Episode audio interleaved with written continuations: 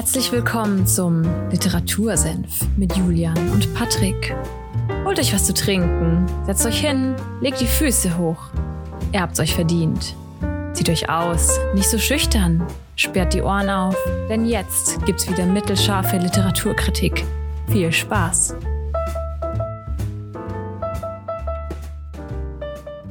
Hallo und damit herzlich willkommen beim Literatursenf. Es ist Folge 64 am 8. August. Ja, und damit Grüße nach Fulda. Patrick. Ja, einen äh, wunderschönen Sonntag oder einen wunderschönen guten Tag auch von mir. Ja, schon, es ist schon wieder August, ne? Es ist die, es ist doch die, die zweite Augustfolge schon. Das Jahr neigt sich wieder mal oder geht in den Endspurt.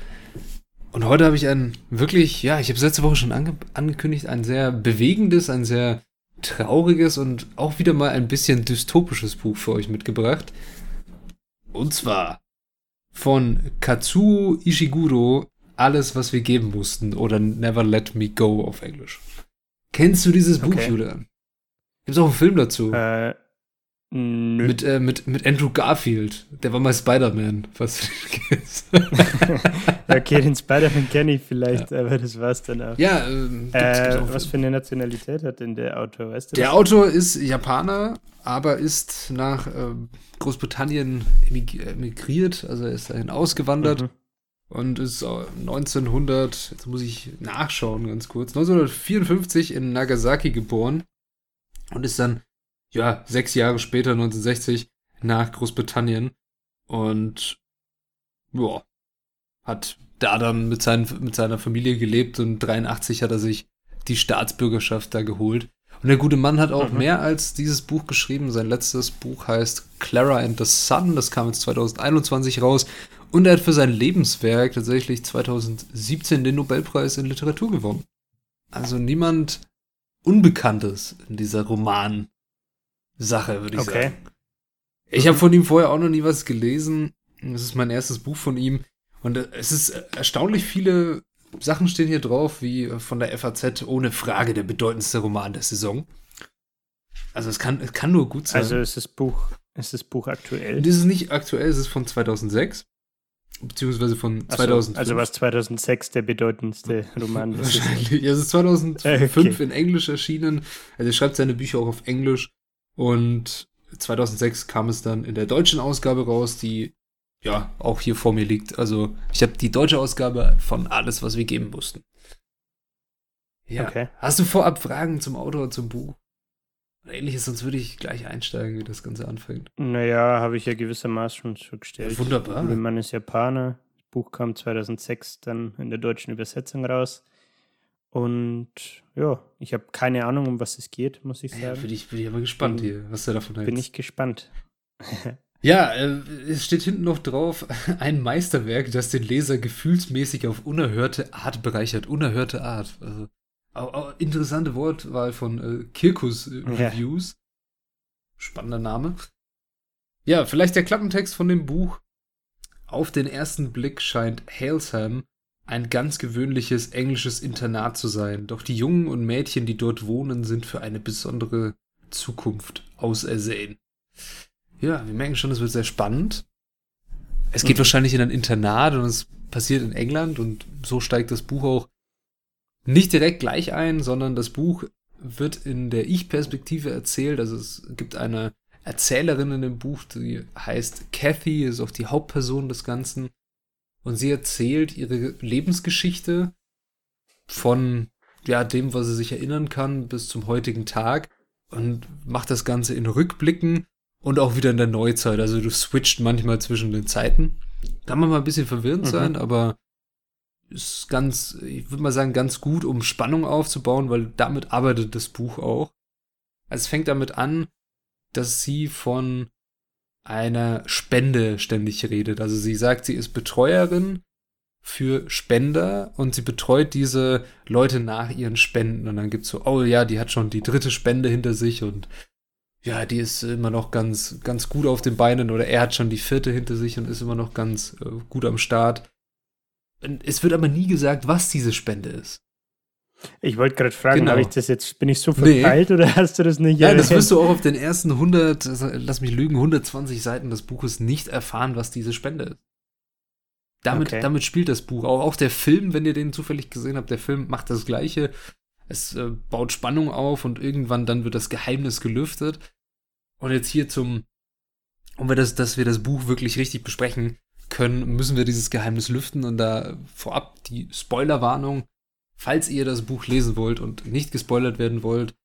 Aber ganz ehrlich, diese, diese, ja, diese Information nimmt euch nicht am Lesevergnügen, würde ich jetzt mal blöd sagen.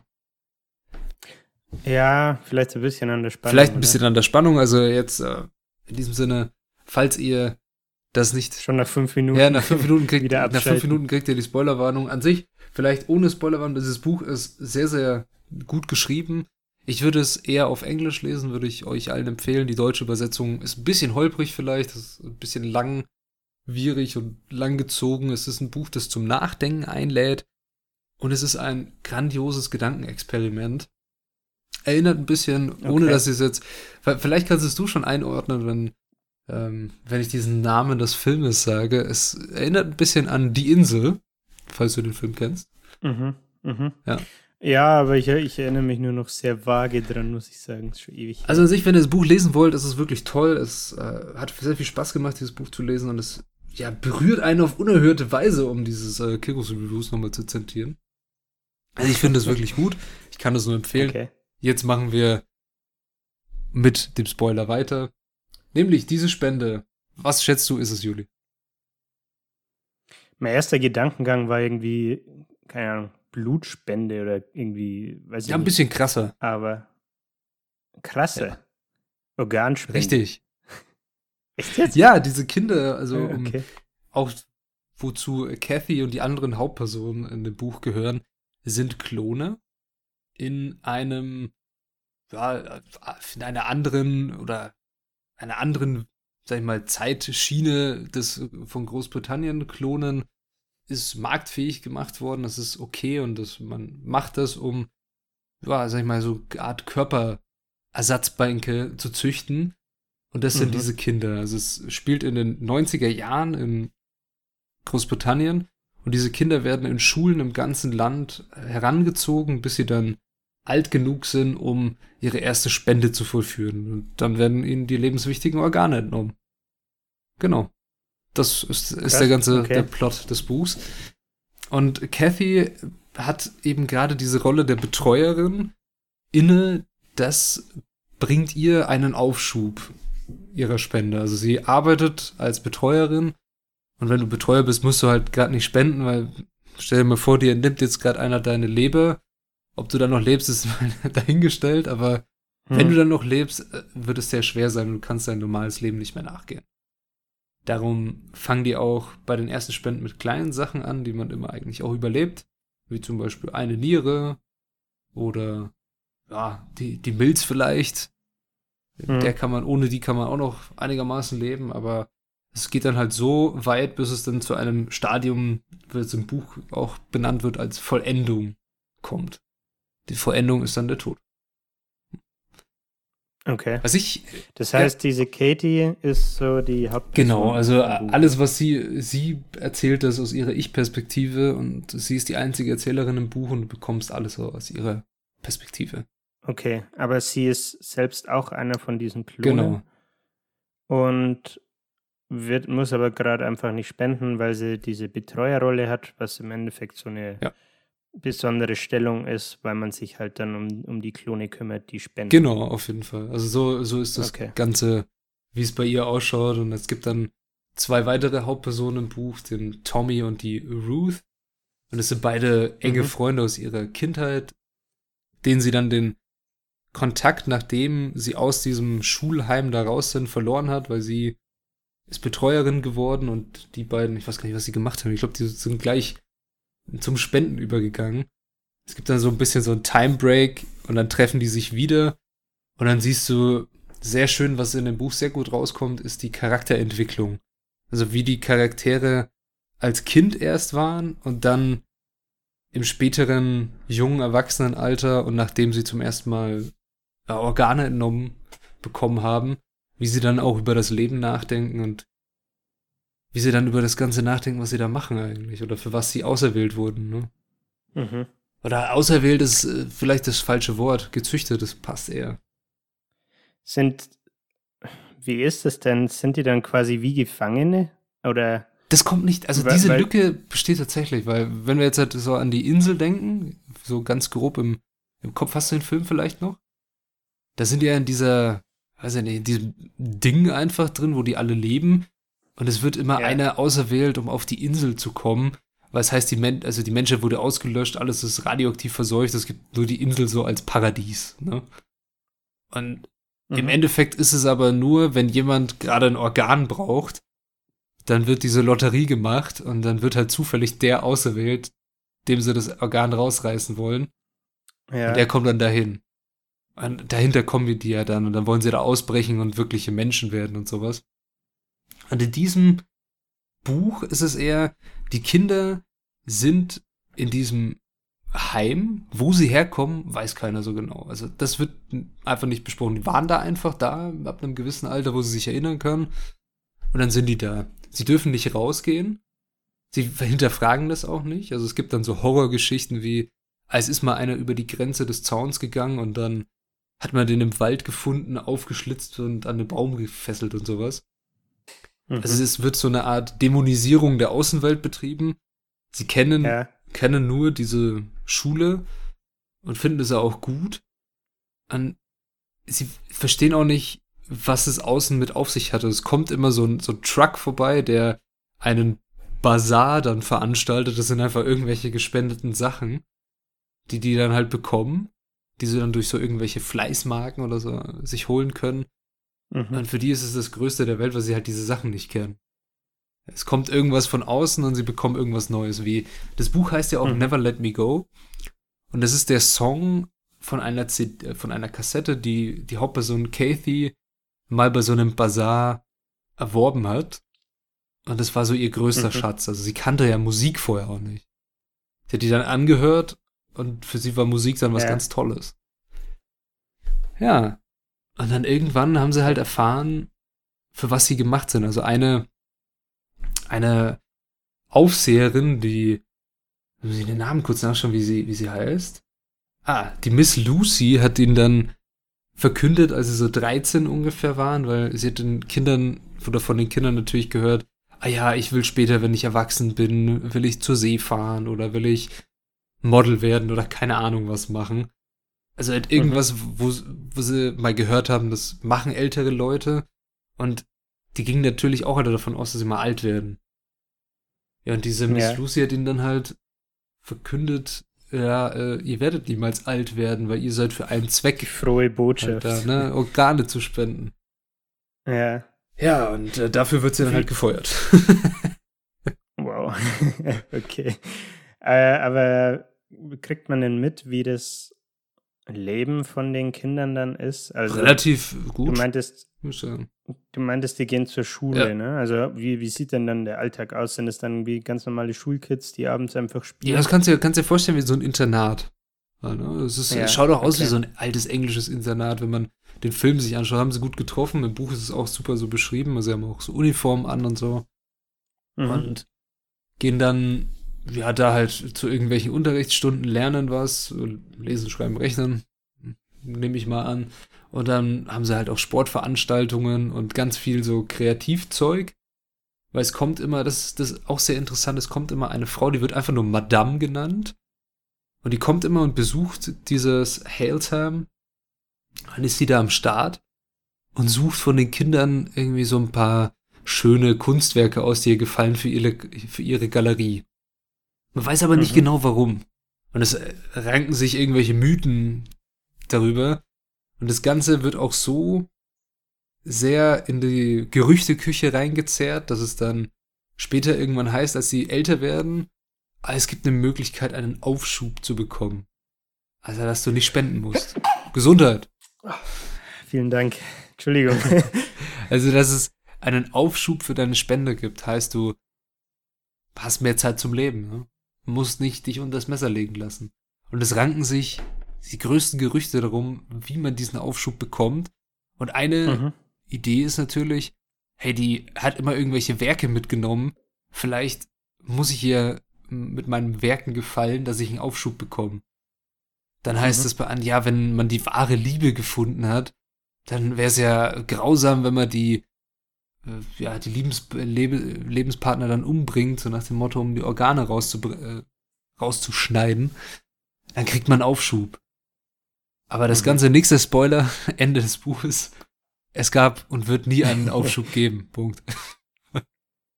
Okay. Ja. Also, ja, das wäre nämlich auch noch eine Frage von mir gewesen. Genau. Ähm, ist der Aufschub dann nur ein zeitlicher oder ein endgültiger Aufschub? Aber gut, dann hat sich die Frage erledigt. Ne? ja, auf jeden Fall. ja, was, äh, was du auch schon bestimmt so auf der Zunge auf dir so brennt, äh, ja, stell dir vor, dir sagt jemand, okay, du bist erschaffen worden, um Organe zu spenden, ne? Und bist dann mit Mitte 30 tot und hast auch keinen anderen Zweck. Man darfst auch nichts anderes machen. Ja. Würdest, würde man das annehmen?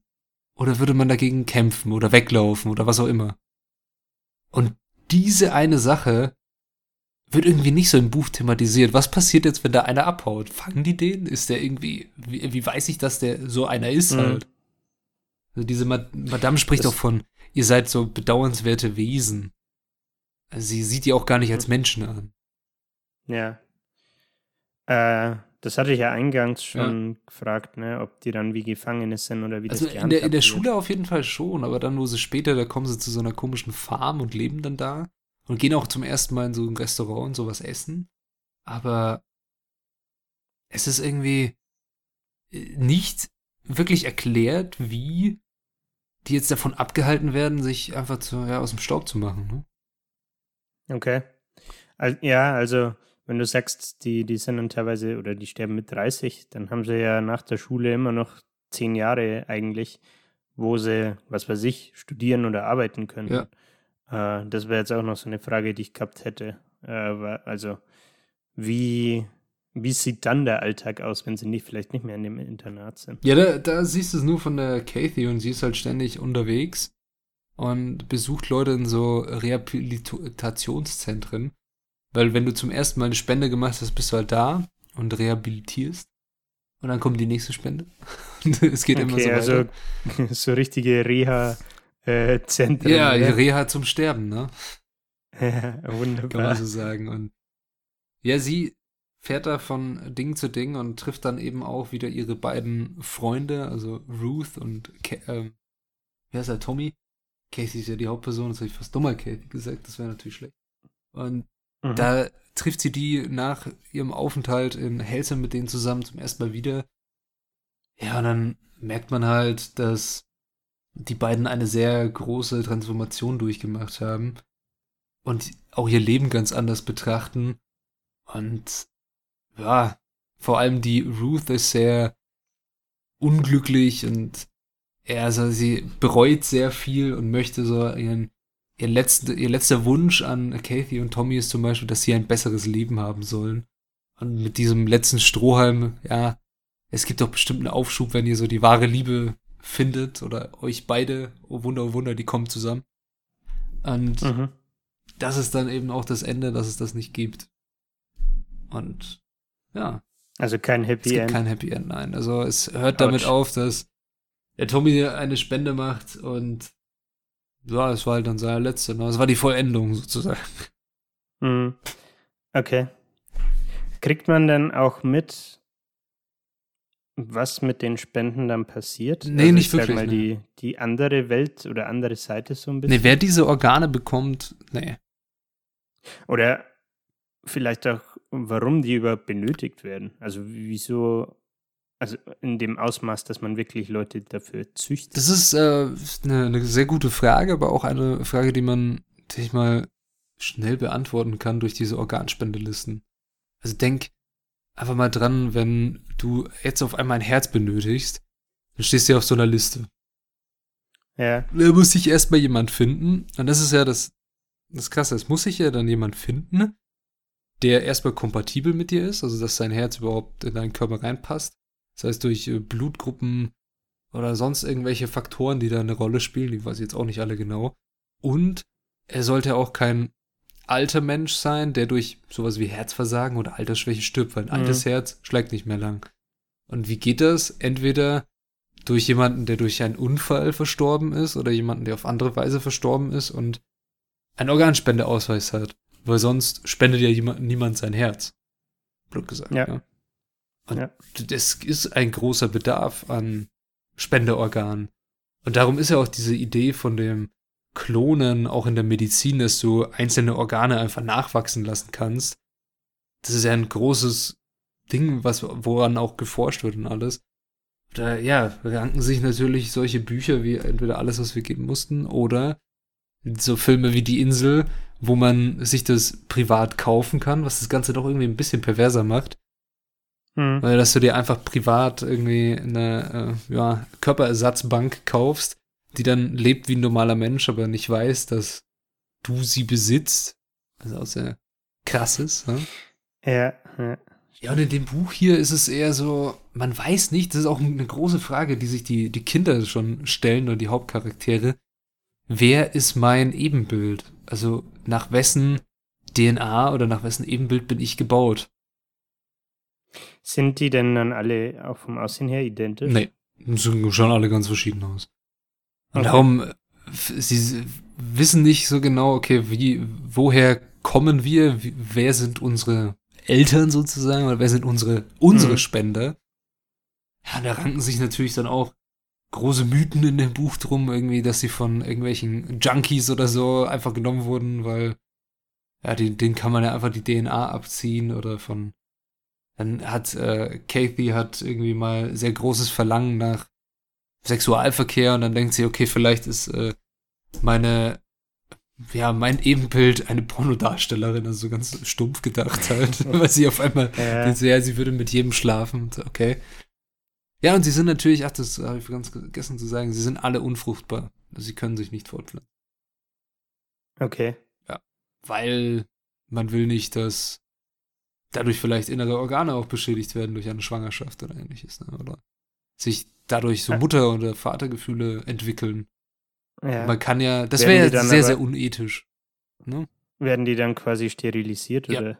Die kommen schon okay. sterilisiert auf die Welt. Wie ich das verstanden habe. Aber mhm. genau diese Löcher lässt das Buch auch. Also es wird nicht so wirklich drüber gesprochen, wie das Ganze jetzt funktioniert und wo die jetzt herkommen, sondern die sind halt einfach da und Punkt. So, das ist jetzt die Welt ja. und das passiert jetzt. Und es wird auch nicht gesagt, okay, wieso hauen die nicht einfach ab? Wieso Okay, wird wahrscheinlich auch schwer sein. Du hast, ich schätze mal, keinen Pass. Du existierst nicht als Mensch, sondern du müsstest im Wald leben oder sonst irgendwo, aber. Ja, ja und das andere ist ja Ding, das Thema, dass sie sich offensichtlich ja auch mit der Außenwelt gar nicht genau. auskennen oder damit vertraut es sind. Es ist ne? irgendwie eher so eine. Es hat einen, ein, ähm, ein Mensch hat das sehr gut zusammengefasst. Ich weiß nicht, wie sein Name ist. Ah ja, Ramsey Campbell hat das, hat diese ganze Novelle oder dieses, diesen Roman als, ja, den besten Horrorroman seit 2000 betitelt. Weil okay. es eine sehr erschreckende Geschichte ist, ohne dass der Erzähler, also Kathy, nicht denkt, dass sie erschreckend ist sondern sie erzählt sie einfach. Sie mhm. erzählt sie, ohne dass die Geschichte gruselig sein will, aber du denkst dir, wenn du das liest, denkst du so, krasse Welt, es ist sehr beängstigend. Ja. Es ist so ja. diese, diese passive, dieser passive Horror, der da so ein bisschen mitwabert. Ist es denn, also kommt es dann beim Lesen nüchtern rüber? Ja, ja, sehr, auf jeden Fall. Mega. Also es ist wie ganz normale Gespräche, okay. so als hätten die ein ganz normales Leben und dann geht es halt immer um diese, wie gesagt, auf den ersten 100 Seiten schwebt diese Spende so rum. Und manche Kapitel hören auch auf mit dem, und da ging es zur nächsten Spende oder so Zeug halt. Also du weißt ja am Anfang auch nicht, was es ist. Und das macht das Ganze noch ein bisschen erschreckender. Okay, jetzt, jetzt wissen wir es, jetzt wissen wir, es mhm. geht um Organe oder so. Und man, man denkt, irgendwann hat man auch so eine Idee, um was es gehen kann, dass es um etwas geht, was den Körper kaputt macht. Was kann das sein? Ja, Blut äh, wird es nicht sein, das regeneriert sich, Organe wachsen nicht nach. Okay, macht Sinn. Hm. Oder Ja. Gliedmaßen, aber das wäre komisch.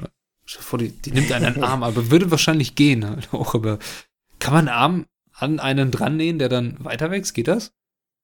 Kann man einen Arm spenden? Weißt du das? Ich, also ich, ich, keine Ahnung, bin ich überfragt, aber ich, mein erster Gedankengang ist, funktioniert das mit den Nerven überhaupt? Also Ja, die müsstest du ja alle so zusammenlöten halt, ne? Ja, Ja, crazy. Ja, das wäre das wär krass so. keine Ahnung. Ein Arm oder ein Fuß oder so. Juli, möchtest du mir deinen Finger spenden? Nein, danke, den würde ich gerne wenig nutzen. Schade. Ähm, ja, auf jeden Fall tolles Buch. Es, mehr bleibt ist dazu auch nicht zu sagen. Also ich würde es auf jeden Fall wieder lesen. Es ist, um die, die FAZ zu zitieren, es ist ohne Frage der bedeutendste Roman der Saison. Die Saison ist auch jetzt. Es ist ein toller Roman. Geiler Autor, liest es auf Englisch. Und nicht in der deutschen Übersetzung von Barbara Schaden. Grüße gehen raus. Aber Okay, ich würde es in Englisch lesen. ja. Ja, We, wem, wem würdest du das Buch denn ans Herz Wem würde ich dieses Buch ans Herz legen? Jedem, der gerne spannende Romane liest.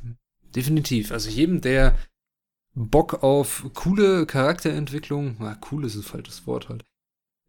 Unerhört berührende, unerhört finde ich toll heute, unerhört berührende Charakterentwicklungen, zwischenmenschliche Abgründe, ein Wechselbad der Gefühle, mehr krasse Verstärkungswörter fallen mir gerade nicht ein. Ihr merkt, das ist ein tolles Buch. Mir hat's äh, sehr gut gefallen.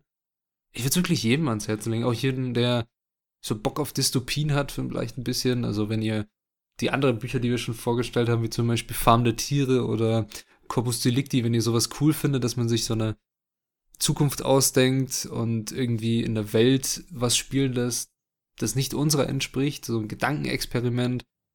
Rein Mhm. schon vom Ethischen, wenn man sich jetzt fragt, okay, wie, wie ethisch gesehen ist das Ganze? Würde man das als Gesellschaft vertreten können? Weil diese Gesellschaft kann es. Würden wir das als Gesellschaft vertreten können? Ich denke eher nicht. Also ich würde es nicht vertreten wollen, weil menschliches Leben ist immer noch menschliches Leben, sei es ein Klon oder nicht. Also darüber braucht man nicht streiten Ja, finde ich jetzt. Und darum ist es halt, es ist ein gutes Buch für sowas. Ja, und wenn ihr mal Bock auf einen anderen Autor habt, wenn ihr ihn nicht eh schon kennt, Kazuo Ishiguro schreibt gute Bücher, erinnert ein bisschen an äh, Murakami. Nicht so sehr. Äh, gefühlvoll, würde ich jetzt sagen, aber auch gut. Vielleicht ist es auf Englisch noch besser. okay. Meine Frage, die mir jetzt auf der Zunge liegt. Ja. Du hast vorhin, glaube ich, gemeint, das ist ein Roman, Mhm. ne? Aber hast du noch irgendwas dazu genannt, ein Horrorroman oder so? Also, es ist, es ist kein Horrorroman. Also, es hat nur ein, ein Horrorautor aus den USA, der Ramsey Camper. Ich, ich hover mal über seinen Namen, dann weiß ich, was er so schreibt. Er schreibt äh, Fiction, Horror-Fiction, okay. Und er ist ein, ein Kritiker. Nee, ist nicht jeder Autor irgendwie Kritiker? Interessant. er hat das Ganze als ähm, beste Horror-Novel, also Geschichte, ja, betitelt, obwohl es ja keine ist. Aber er findet, es ist eine, weil die Idee sehr erschreckend ist und es so nüchtern berichtet wird. mhm. Das wäre jetzt halt äh, Ja, genauso wie wenn wir in der Gesellschaft, sorry, dass ich unterbrochen habe, aber wenn wir jetzt in einer Gesellschaft leben würden, in der man jedes dritte Kind einfach aufisst. Und jemand Ja. berichtet dir über sein Leben. So, und er war das zweite Kind und er musste seinen Bruder essen, so nach dem Motto. Für den ist es ganz normal und für dich ist es erschreckend. Und das ist auch eine Horrorgeschichte.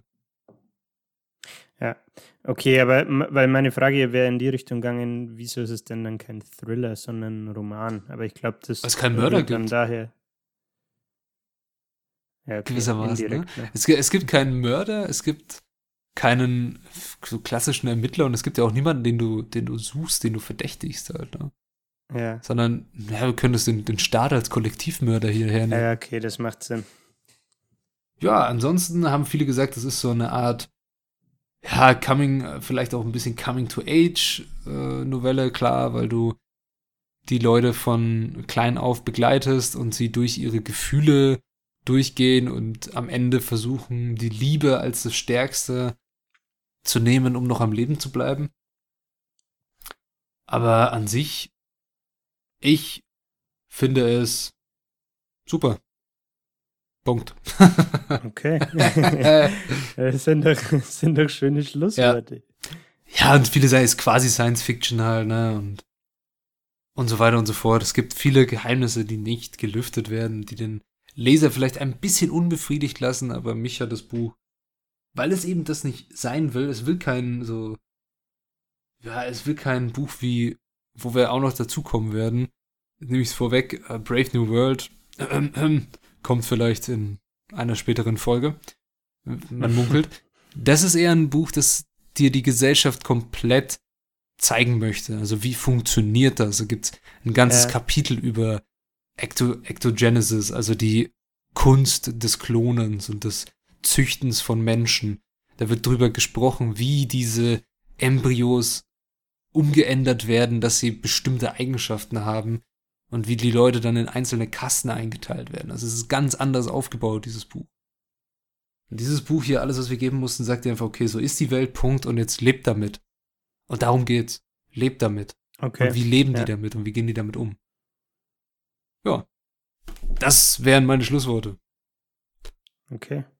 Ich habe jetzt auch, muss ich sagen, keine weiteren Fragen. Ja, dann äh, nehme ich den, den Fragenball und schmeiße ihn auf dich zurück und sage, Julian, was machen wir nächste Woche? Äh, jo, nächste Woche geht es mal wieder ums Thema Self-Help. Ach je. Und zwar deine Lieblingskategorie, ne? äh, wir sprechen über, ja, man könnte fast sagen, einen Klassiker aus dem Bereich, äh, der 2007 erschienen ist. Und zwar geht es um die Vier-Stunden-Woche von Tim Ferriss. Ähm, ich glaube, der, der deutsche Untertitel ist irgendwie sowas wie mehr, mehr Zeit, mehr Geld, mehr Leben. Stabil. Ähm, und das sind auch so die Themenbereiche, mit denen sich das Ganze beschäftigt. Es geht um sowas wie Work-Life-Balance, äh, Remote Work, also ortsunabhängiges Arbeiten. Und ja, war 2007 natürlich sehr, wie soll ich sagen, innovativ, revolutionär. Sind wahrscheinlich Wörter, die man verwenden könnte. Ähm, was der Autor Tim Ferriss halt auch selber sagt, ist, ja, Natürlich ist es jetzt im Jahr 2021 nicht mehr so brandaktuell oder ähm, viele Sachen, die er damals halt geschrieben hat, sind heutzutage äh, selbstverständlich, wie so das, was weiß ich, so eine Art, ja, das Influencer oder so Digital Nomad äh, Online-Business da sein, dass das heutzutage kennt es irgendwie jeder, ne? Und man, man weiß, dass es geht. 2007 war die Welt halt noch anders, da war das noch nicht so eine Selbstverständlichkeit, dass das auch ein, ich sag mal, in Anführungszeichen Karriereweg sein kann. Ne? Ähm, und genau das zeigt er am eigenen Beispiel in, in dem Buch auf und da werden wir nächste Woche drüber sprechen. Ich bin sehr gespannt und ich hoffe, unsere Hörerinnen und Hörer auch. Jawohl. Das freut mich natürlich. Ja, in, in diesem Sinne, dann hoffe ich euch, die heutige Folge hat euch gefallen. Ich habe mich gerade mega ver versprochen, glaube ich. Aber das, okay. das habe ich gekonnt überspielt und wünsche euch noch eine schöne Woche, eine schöne Zeit. Macht's gut. Ciao. Jo, knackige Folge heute. Ich hoffe, äh, die Spoiler haben euch nicht zu sehr verschreckt. Und wir sprechen uns nächsten Sonntag mit Tim Ferriss. Bis dahin. Ciao. Ciao. Ciao.